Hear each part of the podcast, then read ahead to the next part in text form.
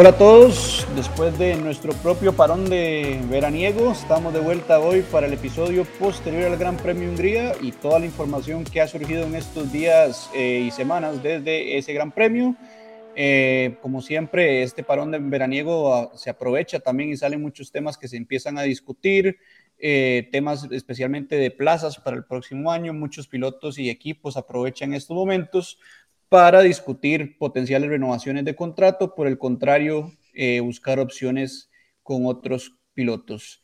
Otros temas que vamos a tocar rápidamente, eh, a destacar eh, obviamente lo que nos gustó del Gran Premio de Hungría, cambios que se vienen en el calendario, entre ellos la confirmación de Interlagos como la tercera carrera en formato sprint, la muy triste cancelación del Gran Premio de Japón, uno definitivamente de nuestros favoritos, y como mencionaba hace poco, las plazas disponibles que tenemos actualmente para el 2022. Bernalito, Chambercito, ¿cómo han estado? Y todo bien, sí, con esta pausa que es obligatorio para los equipos, pero sí, a nosotros nos deja a veces con un poco de ganas de ver carreras los domingos y sobre todo después de esa carrera en Hungría que estuvo con con mucha acción, por no decir más. Sí, bueno, sí, hola, hola a todos. Nosotros también nos tomamos unas vacacioncitas. Em, merecidas. Y bueno, merecidas. Y Hungría, que de ahí pasemos a esto de, una vez como, como tema, como el primer tema. De esta última carrera en Hungaroring realmente, por lo menos a mí me tomó por sorpresa en una pista que, como habíamos conversado, ¿verdad? Le queda pequeña en los carros actuales. Vimos una excelente carrera que, por supuesto, de todo generado por, por la lluvia al principio y un Bottas que pensó que andaba jugando boliche, ¿verdad? Entonces, y Stroll también. Yo no, no, no, no vamos a entrar a resumir mucho el Gran Premio, pero sí destaco eh, básicamente unas dos o tres cosas. En primer lugar, el carrerón de Ocon, que, que, si bien es cierto, tenía esa posición por todo el, el despelote de la, de la salida, de mantuvo a Betel atrás literalmente toda la carrera, ¿verdad? Con una cabeza fría, no cometió errores y, y me parece súper, súper bien merecido por Esteban y por Alpine, que, que de ahí, no sé, eh, la felicidad de Ocon en el podio fue, fue como, un, como una bocanada de aire fresco, ¿verdad? Sí, totalmente. Ver a un piloto ganar por primera vez es súper refrescante, es una sensación, no sé, uno, uno lo vive mucho más, se les nota que el trabajo de muchas carreras finalmente concluye en eso y, y sí, exacto, con las circunstancias que se dieron, pero no importa, o sea, finalmente fue una buena carrera y con mucha presión, porque sí, como dijiste vos, ahí a Fettel no fue fácil. Y encima, otro que le fueron súper bien fueron a los Williams, que dipuntaron ambos. Después también, en similar forma que se ha visto a, Russell sufrir y, que finalmente desemboque en, en, puntos y para ambos. Y se, y se vio también el compromiso que él tiene con el equipo, con el, el mensaje en el radio que dijo que prioricen a, a Latifi, él estando en una mucho mejor posición y hasta lágrimas se le salieron después de la carrera, así que eh, independientemente de, lo buen piloto que es Russell, y pues se le dé el sacrificio y la entrega de carrera tras carrera y que no le haya podido salir como él quería, ¿verdad? Y además de todo, ¿quién hubiera pensado que el que iba a generar la mayor cantidad de puntos para Williams iba a ser Latifi, ¿verdad? Yo creo que muchas, bueno, no muchas veces, eso es una exageración, pero creo que él también quedó en varias posiciones onceavas, como lo ha hecho el mismo Russell, y tal vez no se hablaba tanto de él, porque siempre ha sido Russell, ¿verdad? Russell siempre ha sido el piloto de una Williams y el que ha quedado cerca de esos eh, puntos mágicos en varias ocasiones, pero creo que él también quedó cerca, y bueno, eh, como lo dijo Bernie, increíble no solo, ¿verdad?, su velocidad y todo, sino su actitud de compañero equipo. Hay que ver si eso después lo traduce cuando esté peleando por la victoria la carrera y no por el décimo noveno lugar, pero es un, ¿verdad?, muy buen indicativo para, para Russell. Y además decir, toda la proyección emocional que demostró no era para menos. Yo seguro hubiera llorado y llorado y llorado después de tantos años de frustración y tantos casi casi que, que, que no llegaban a traducirse en los puntos. May, es que a mí lo, lo, lo, más importante de esta buena carrera de Williams es que sacaron estos 10 estos puntos súper importantes.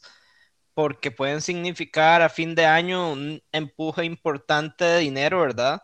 Sobre todo si Alfa Romeo y Haas al final no siguen pescando nada en lo que queda del campeonato. Entonces, eh, eso me parece súper importante. Y, bueno, por último, yo, yo me tengo que disculpar un poco con aquellos fans de Alonso, ¿verdad? Los cuales en algún momento les había dicho que Fernando no iba a venir a hacer nada. De ahí, sinceramente, a mí me fascinó la clase magistral de, de, manejo defensivo que hizo. Eh, cuando uno ya lo ve en detalle, es increíble el posicionamiento del carro, los puntos de frenada, eh, los puntos de aceleración, en una de las, de las vueltas, el coasting que hacía para que Hamilton no pudiera acelerar desde antes. Eh, y de ahí básicamente le hizo el favor a, a los de adelante, a Ocon y a ¿verdad? De que Hamilton no los pescara mucho más, mucho más antes de, de, hacia el final de la carrera. Eh, eh, Alonso es de esos pilotos y, yo por eso sabía que en algún momento iba a demostrar eh, de que, que, todavía tenía material para entregar, porque Alonso es de esos pilotos y se vio en esta carrera que cuando uno los ve se ve que está extrayendo el máximo del carro, la experiencia que él muestra en pista, como dijiste ahora con, con, los movimientos, pero también con el ritmo. Ahí de hecho leía notas que también los de Alpine estaban asustados del ritmo que tenía Alonso, eh, las salidas que hace, los pases, siempre, siempre está excediendo o maximizando lo que se puede hacer con el carro, sea cual sea, no porque sea malo, no porque sea bueno, pero se ve que él está dando todo lo que tiene y, siempre extrayendo el máximo. Esa es una característica que se le ha visto a Alonso desde el inicio de sus días.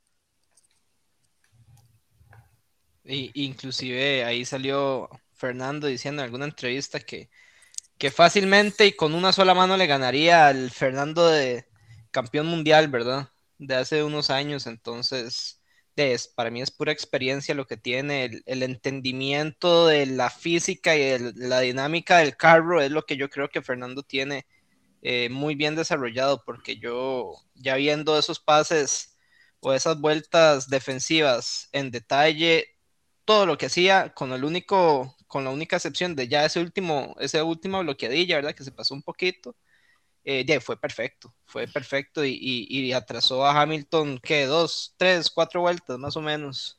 Yo creo que más, más puede que hasta sea cierto esto que dice Hamilton, pero sí algo que igual le encanta hacer es eh, hablar un poco más con la prensa. Yo no sé si vieron que ahí decían que Hamilton había aprendido de él líneas de curva diferentes.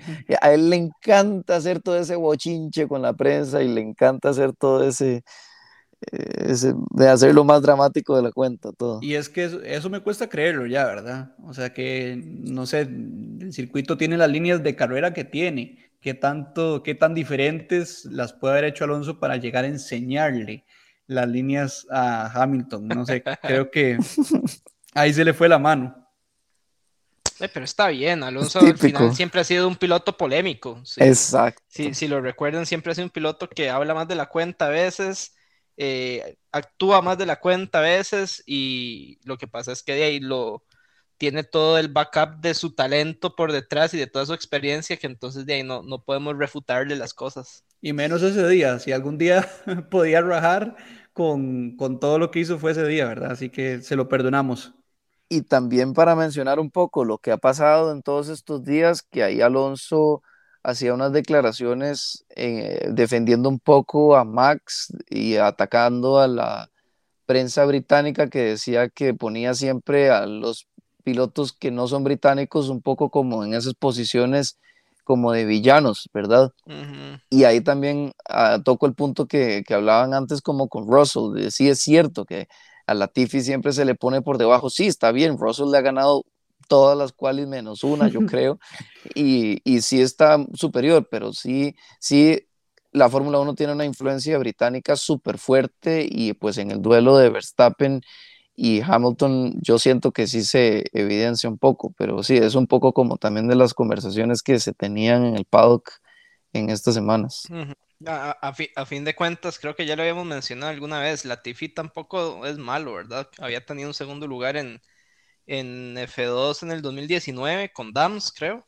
Eh, entonces, y tampoco, tampoco, tampoco es un mal piloto. Sí, entendemos que, que, muy probablemente está donde está por el, por el patrocinio que trae detrás, que es una cosa que podría cambiar, eh, cambiar en Williams para los, para los próximos años, ¿verdad? Ahora con la nueva administración. Ya lo dijeron, que eso ya no va a ser un requisito indispensable. Y al final, yo creo que eso, y, definitivamente es un tema que hemos hablado, que a los pilotos que aportan patrocinio se les castiga por justamente aportarlo, como si fuera algo negativo. Realmente, si nos ponemos a pensar, Carlos Sainz tiene su patrocinador, que es Estrella Galicia. En su momento, Alonso traía a Santander. Y nadie, nadie habla de Sainz y Alonso como pilotos que están en Fórmula 1 simplemente porque tienen ese patrocinio. Entonces, hay que, ¿verdad?, tener como un poco de cuidado a la hora de, de encajar a un piloto en cierta categoría o nivel simplemente porque traen patrocinio con ellos. Es, evidentemente, tal vez hemos tenido casos en el pasado que sí ha sido simplemente porque tenían la plata, pero también tiene que haber una parte de talento, especialmente ahora con el tema de la superlicencia, para poder estar ahí y, y merecer ese espacio en la parrilla. Sí, de acuerdo. Tal vez en el caso de Stroll y Latifi es un poco diferente por el hecho de que sus multimillonarios padres son los patrocinadores, pero, pero sí que sí tienen razón totalmente con este tema que no hay que tampoco tachar ni descartar a los pilotos solamente por esto. Y es algo que va a ir eh, cada día menos, ¿verdad? Con todo el tema de, los presupuestos especialmente va a tener menos relevancia. Ojalá. Ojalá. Avanzando al otro tema que mencionábamos, que íbamos a ocurrir en este episodio, es todo lo que concierne a los cambios más recientes en el calendario. La semana pasada, eh, Stefano Menicali, CEO de Fórmula 1, confirmó el rumor de que en Interlagos se va a celebrar lo que va a ser la tercera carrera de formato sprint, o bueno, el fin de semana con formato sprint, eso quiere decir viernes de clasificación, sábado de carrera sprint y domingo de gran premio, eh, que esa sería la tercera y última, la segunda la estaríamos viendo en unas semanas en Monza. Eh, me parece inteligente la decisión. Interlagos es un circuito donde posiblemente se le puede aprovechar mucho este formato, al ser una pista a velocidad media, angosta, pero con varios puntos de rebase interesantes. Y además, Brasil nos suele traer lluvia, así que se agregaría, le agregaría un elemento más de emoción a, ese fin de semana. Sí, sí, sí, yo creo que de las pistas del calendario, Interlagos es de la que más se puede prestar interesante como para una carrera sprint, eh, porque tiene varios puntos de frenada, eh, que si Hamilton no se mete a la fuerza como lo hizo Albon aquella vez, sí, sí se hacen los pases, pero, pero de sí, yo, a mí sinceramente el formato sprint me gusta, me gusta que sea mezclado entre sprint y lo que tenemos actualmente, ¿verdad? Entonces sí me gustaría que hacia el 2022, eh, como lo habían dicho, lo, como lo han dicho en un par de veces, en un par de ocasiones ya, eh, que haya como Grand Slams o algo así, ¿verdad? Que diferencien un poquitillo eh, algunas de las carreras de, del calendario. Entonces, a mí me parece súper bien que vaya Interlagos con, con este formato.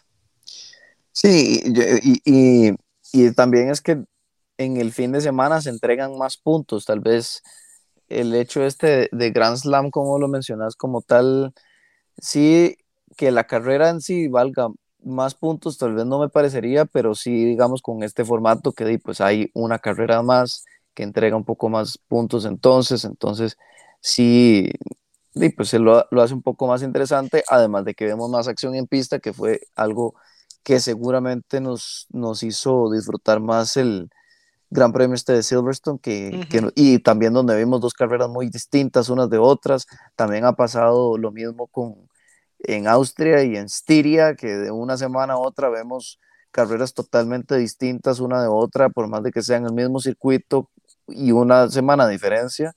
No está escrito que vaya a ser de pues todo con la misma receta, ¿verdad?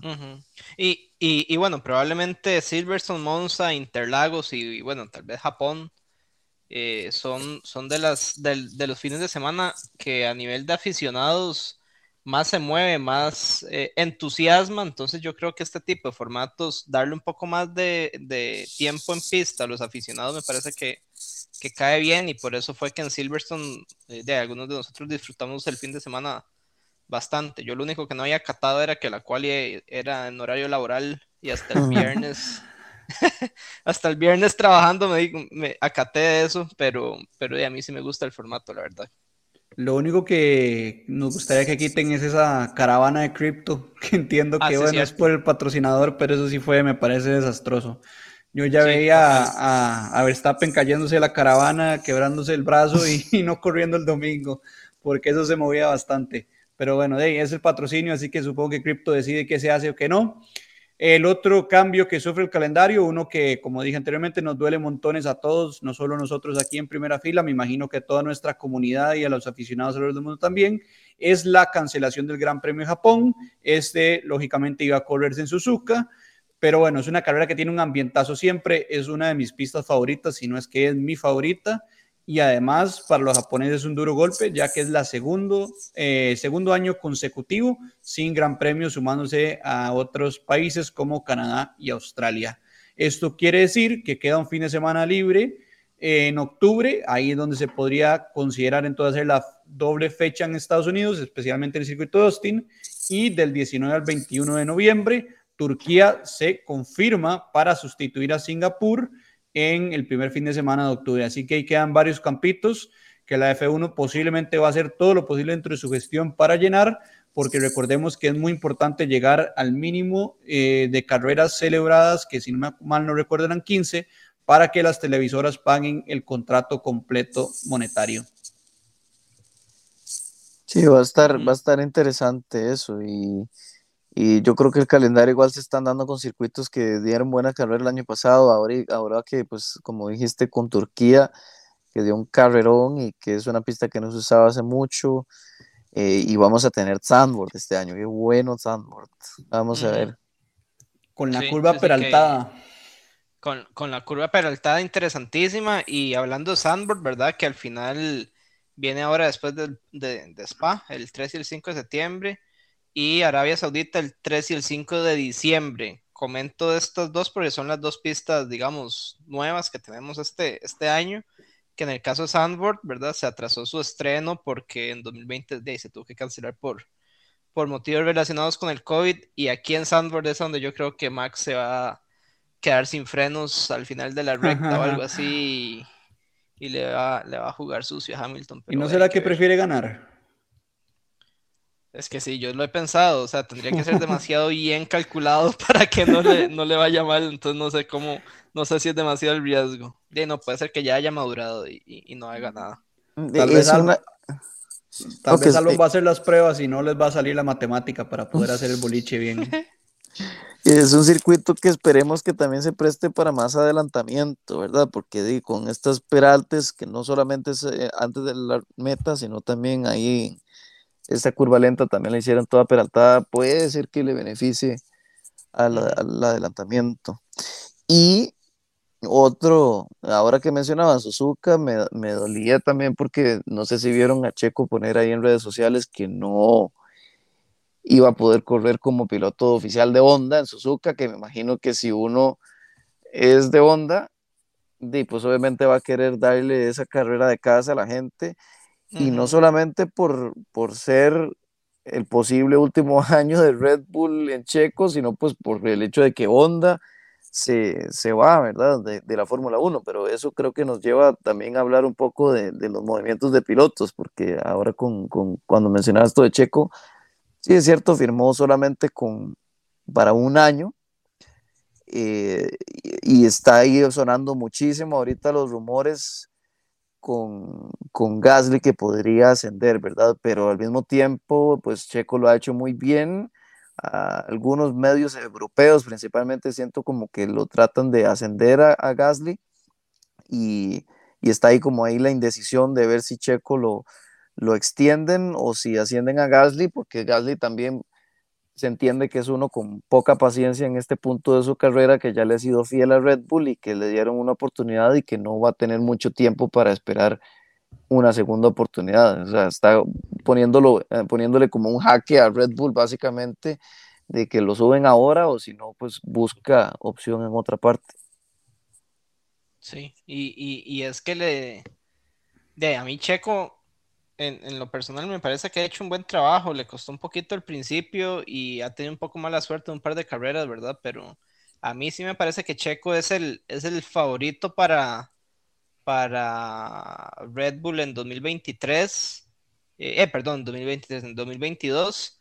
Yo no creo que suban a Gasly, sinceramente. Yo creo que Gasly está muy bien afianzado como el piloto número uno de Alfa Tauri por el momento. Eh, y, yo creo que por lo menos en lo que son los dos equipos de Red Bull, eh, para el próximo año yo no creo que haya cambios, sinceramente. Si hay cambio, sería que Yuki no sigue. Exacto, ese sería el único cambio que yo creo que harían. Eh, y no sé a quién montarían, a Vips o. me imagino más a Lawson. De que ver en superlicencia, yo no sé, digamos, cuál tiene más chance en el campeonato de, en cuanto a los resultados de Fórmula 2 para, para puntos de superlicencia, pero sí estoy de acuerdo, digamos, yo, yo pensaría que todo Red Bull se va a quedar igual, siento que sería también lo más inteligente en cuanto a un nuevo reglamento y, eh, regulaciones técnicas y, y pues es mejor tener un piloto con experiencia que ha manejado distintos equipos y distintos eras de distintos eh, autos, digamos, de, de Fórmula 1, entonces yo siento que le sería mucho más beneficioso al Red Bull eh, de ya tener a Checo por un segundo año con ese cambio, ¿verdad? Siento yo. Y, pues yo siento que este tema también se puede extender mucho, porque con este break de verano casi siempre empiezan a, a especularse o a hablar sobre la renovación de distintos de cómo se compone la grilla para el siguiente año, ¿verdad? Eh, Mercedes también es otro que ha estado mucho bajo la lupa con, ese segundo asiento, asiento, porque ya sabemos que Hamilton se queda para 2022 y 2023, pero ese segundo asiento uno se confirma con Botas y Russell que ha estado tocando la puerta ahí desde hace mucho y de hecho en redes sociales a cada rato salen preguntas medio incómodas y, hasta dinámicas graciosas con Russell. Ahí, ahí vi una de Sigo Sport porque le ponían a, Russell a, poner ahí preguntas medio comprometedoras que él ponía solo a decir verdadero y falso y, se siente en el ambiente, ¿verdad? Como eh, de ya los periodistas están hablándole a Russell. Están malintencionadas las preguntas y todo. sí, pero como era algo. Exacto, pero como era una dinámica graciosa, al mismo tiempo, pues fue jocoso verlo.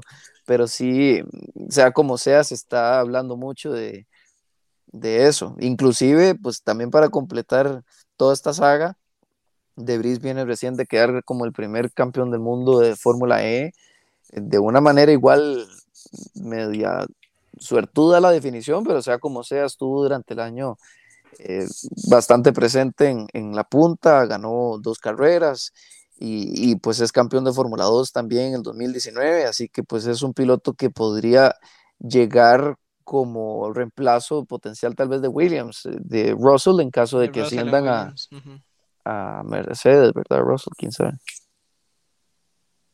Sí, sí, sí, exactamente. Y, y, yo por eso, por eso les había hablado de que nos gustaría hablar de esto, porque yo creo que eh, ese gane de Debris en Fórmula E puede mover algo en, Fórmula 1, sobre todo con los equipos de Mercedes.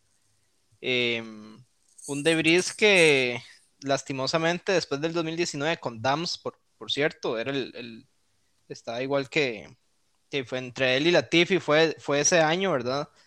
Eh, no podía correr en Fórmula 1, no se podía montar, eh, pero no, no, podía correr en Fórmula 2 y no, hubo ningún asiento en F1 que, llamara la atención, entonces por eso, por eso no, no siguió y se ve para, Fórmula E que por dicha este año, bueno, en esta última carrera, como dice Bernie, ¿verdad? Un poco es sacado como de la manga los ganes y un poco accidentado todo. Y al fin de cuentas le jugó en favor de él.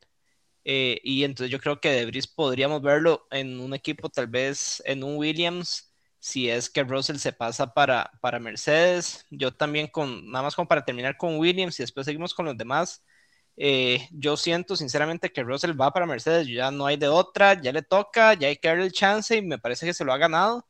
Eh, con el segundo asiento de Williams es con el que podría haber algo de, de, sospecha ahí de que alguien se vaya o no, porque la Tiffy, como dijimos antes, ¿verdad? Trae la plata y, y, aunque de ahí ya Williams ha dicho que podría no necesitar de pay drivers, es probable que la Tiffy igual también se quede al menos un año. Esto, eh, por supuesto, si al final no hacen el famoso swap que digo yo, ¿verdad? Entre Bottas y Russell, que a mí me parece que, que podría ser algo interesante que, que hicieran. Que no parece. sí, exacto. Y es que, y es que todo esto con Williams también se especula mucho porque ellos son uno de esos equipos que no tienen pilotos confirmados para el próximo año, ¿verdad? Y, pues también ahí está Alfa Tauri, que ya mencionamos también, Alfa Romeo y, y Haas, ¿verdad? Pero sí, para mencionar también al resto de la grilla, McLaren tiene confirmados a ambos para el 2022, a pesar de que Richard haya tenido dificultades, pero sí Vamos a ver con el cambio ahora del reglamento, puede que el McLaren del próximo año sea un poco menos difícil de manejar, que sea caracterizado por serlo. Ferrari, pues ya con Leclerc tenía un contrato eh, muy extenso, el, max, el más extenso de la historia de, de, Ferrari, de, que había firmado un piloto, y Sainz también está confirmado para ir para 2022, entonces es otro equipo que vamos a ver que se mantiene hacia el próximo año y que igualmente tiene una super dupla en, ese equipo y lo ha hecho muy bien también este año como, como se esperaba. Eh, Aston Martin tiene ahí a, a, Fettel asegurado también a finales de 2022 y pues difícil también ver a Stroll irse de ahí, o sea, es, es difícil ese escenario, claramente, pero eh, bueno, uno nunca sabe, pero sí eh, yo creo que pues, se mantienen. solamente Villeneuve diciendo, ¿verdad? Que va para Mercedes. Eso era la broma del año, me parece. Sí. Siempre dice algo. Todos los años dice alguna tontera. Entonces a lo mejor esa o este varias. Este año. O varias. Porque hay años que yo no sé qué es lo que, ¿verdad? ¿Qué es lo que es el producto que consume? No, no lo categoricemos como nada para mantenernos para todo público, pero Sí, algunos eh, productos consume Jax para salir con un comentario como ese, claramente no es la realidad. Eh, lo de Alpine, para continuar con el resto de la parrilla, Acon, si alguna vez existió una duda, se terminó de sumar con la victoria en este Gran Premio de Hungría. Tiene contrato por tres años más, hasta final de 2024. Alonso tiene el año 2022 ya firmado. Me parece muy lógico, al menos que mantuvieran Alonso por el próximo año para asentar un poco las bases con todo el paquete nuevo técnico y, Ocon, bueno, pues ganar más experiencia porque eventualmente puede que él tome esa batuta de líder de equipo que en estos momentos claramente tiene Fernando. Lo dejas, hoy incluso se ponía bonito, Gunther Steiner decía que tienen garantizado un piloto de Ferrari el próximo año. Posiblemente sea Mick, pero no lo dijo como una garantía 100% absoluta. Eh, eso entonces teóricamente le abría la puerta a un Calo Milot, a un Robert Schwartzman o a cualquiera de los otros millones de pilotos que tiene la Academia Ferrari. Claro que tienen que poder acceder a la superlicencia, pero bueno, abre ahí todo un abanico de opciones muy interesantes. Y, y es que inclusive hasta Botas ha sonado en Alfa Romeo, que es una cosa que yo no me esperaba, ¿verdad? Que tendría algo de sentido, porque Alfa Romeo le podría funcionar hacer el cambio de Kimi por otro piloto coincidentemente finlandés, pero que de un piloto con montones de experiencia, ¿verdad? ¿Ya cuántos años tiene? ¿Desde el 2013? ¿Está en sí, el sí 13, creo. ¿Será que finalmente va a salida? Porque sí, yo, yo sí creería que ya pasaron sus días. Sí, también. Claro, entonces si votas Alfa Romeo, ahí Mick no tiene para dónde agarrar se quedaría en Haas. Entonces ahí estaría también cerrándole las puertas a, a Callum y Robert Schwartzman. A no ser que manden a Nikita de vuelta para Rusia y, y, suban a dos de Ferrari, que ese no sería el acuerdo. ¿Te imaginas Haas con dos rusos, con Schwartzman y con Nikita? Y con Nikita. Sí, sí, yo, yo, yo no creo que suban a Schwartzman, sinceramente. Yo creo que va primero Callum. Porque yo, que yo creo que a Callum Calum, quién sabe, yo, yo no sé por qué me temo que Calum está pensado más, o digamos, el objetivo de Ferrari es más como un piloto de desarrollo que otra cosa, o para sus equipos de GT o algo así. Eh, pero a mí, Calum, para mí, digamos, si yo fuera el, el, que define eso, yo pondría a Calum antes que a Robert, porque me parece que a Robert todavía le hace falta un poquillo más de, de, de tiempo en pista. Y Robert ya no explotó. Incluso esta temporada de Fedor está siendo peor a la anterior. Entonces yo creo que más bien pasó su pico. También. Sí, sí, sí, pero es, parte de. Sin lugar a dudas, estoy de acuerdo en que montaría primero a, a Calum y Calum me parece que tiene talento sobra, mucho más allá que desarrollar GTs y, eso. Me parece que es lo que lo han hecho para mantenerlo activo y tenerlo entretenido eh, este año. Sí, exacto. Y, ahí se, abre la opción para cualquiera de todos estos, sobre todo los de Red Bull, ¿verdad? De Albon. Yo no sé si Albon lo vamos a volver a ver en F1. Lo veo, difícil. Albon yo creo que lo vamos a ver en IndyCar.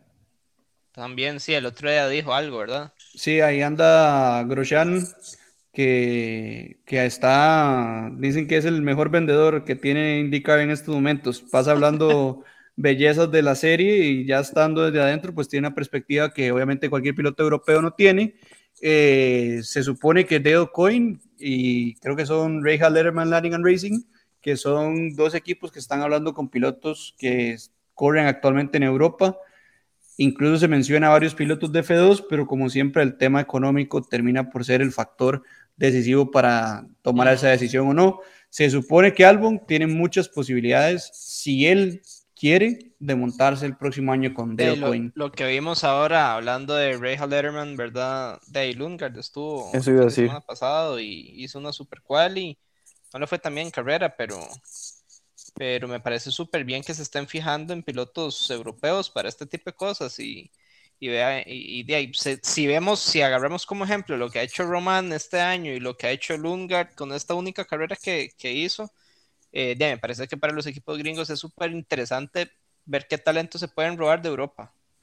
A mí me encanta eso de estos campeonatos como IndyCar, como Super Fórmula, ver pilotos en desarrollo combinados con pilotos experimentados en ese campeonato. Entonces es una combinación muy bonita de ver en, carreras así y ponen en un reto muy grande a esos pilotos en desarrollo porque pues, es como es como de montar a un piloto de F2 contra Alonso en Fórmula 1. O sea, es como muy grande la diferencia de experiencia, ¿verdad?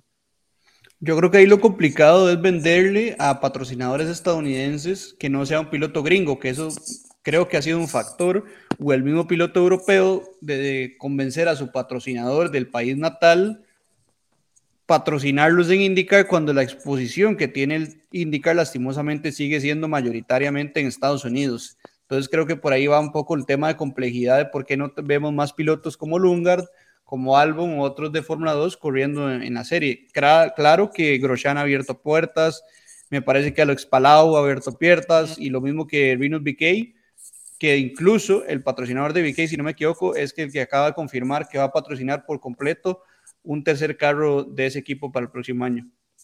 Marcus Ericsson también se llevó ahí a Husky Chocolate, y, que es también europeo y de igual.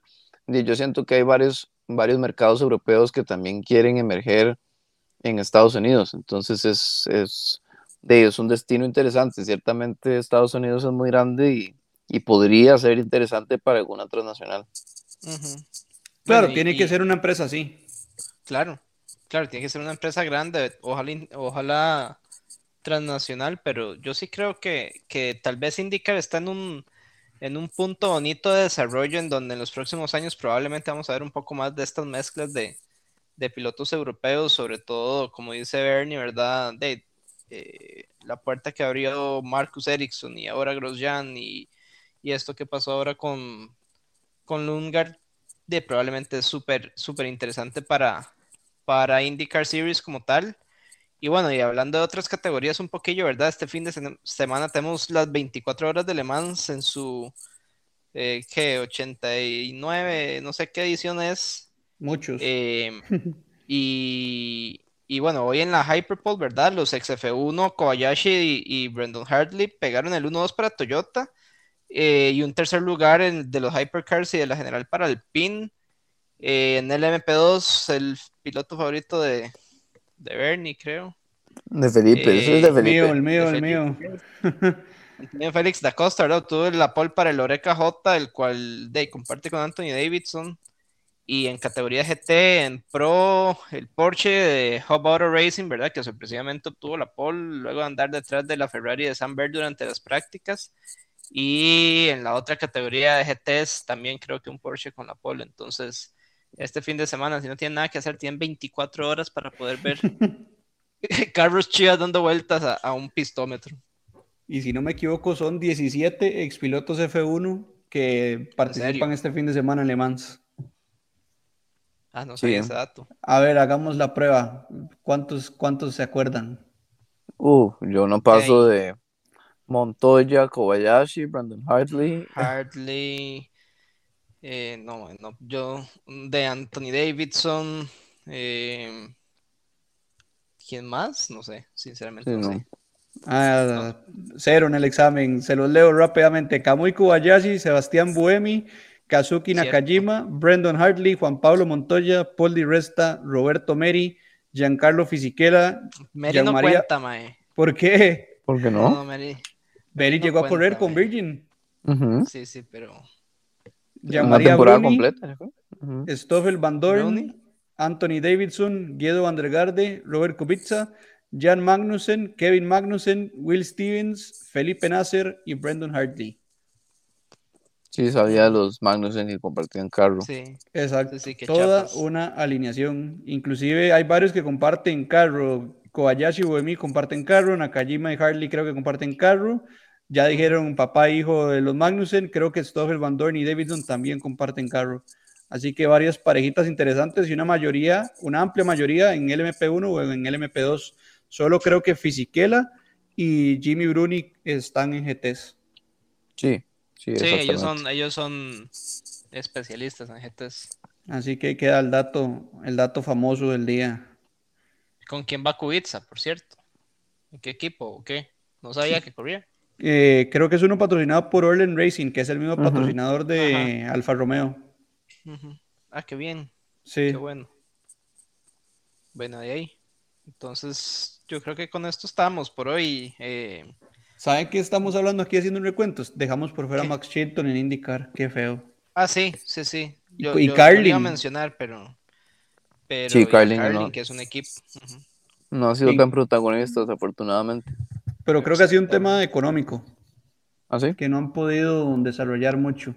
Y hablando un poco de eso ya para cerrar, eh, parece que Juncos, que me parece que el fundador es argentino, vuelve la parrilla la próxima temporada. Van a terminar de correr esta temporada ya porque se, se juntaron, creo que es Juncos, Hollinger Racing y ya van a estar eh, toda la próxima temporada. Incluso se dice que es uno de los que está hablando con Alex Albon.